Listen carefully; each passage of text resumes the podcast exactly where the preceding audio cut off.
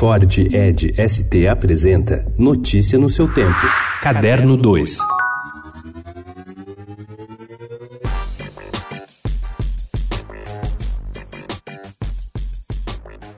O streaming veio para ficar e está mudando os hábitos culturais dos brasileiros. O download e a pirataria começam a perder adeptos, enquanto a TV por assinatura e o cinema buscam novos diferenciais. Mas o mercado de streaming também passa por mudanças. Com cerca de 10 milhões de assinaturas no país, a pioneira Netflix enfrenta a concorrência de outras gigantes, como HBO, Amazon e Globoplay. Em 2020, o lançamento da Disney+, deve acirrar a Streaming Wars, como tem sido apelidada disputa.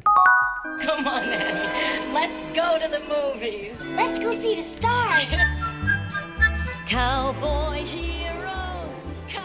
De janeiro a julho deste ano, as bilheterias do cinema no Brasil arrecadaram 1 bilhão e 800 milhões de reais.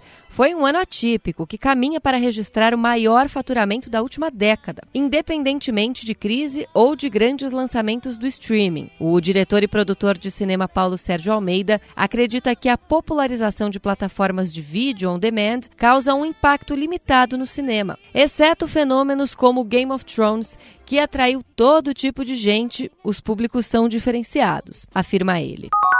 Para descobrir as preferências do público, as bilheterias mundiais dos cinemas servem como verdadeiras bússolas sobre os hábitos dos consumidores e os futuros de uma grande produção. O que mudou desde o surgimento das plataformas de streaming é que, para conhecer os seus consumidores, não é preciso ir tão longe e nem mesmo sair do lugar. Basta que ele aperte o play. Diante do crescimento das plataformas e da corrida por lançamento de conteúdos exclusivos, o Estadão conversou com consumidores de vídeos sob demanda para entender o que de fato está em jogo.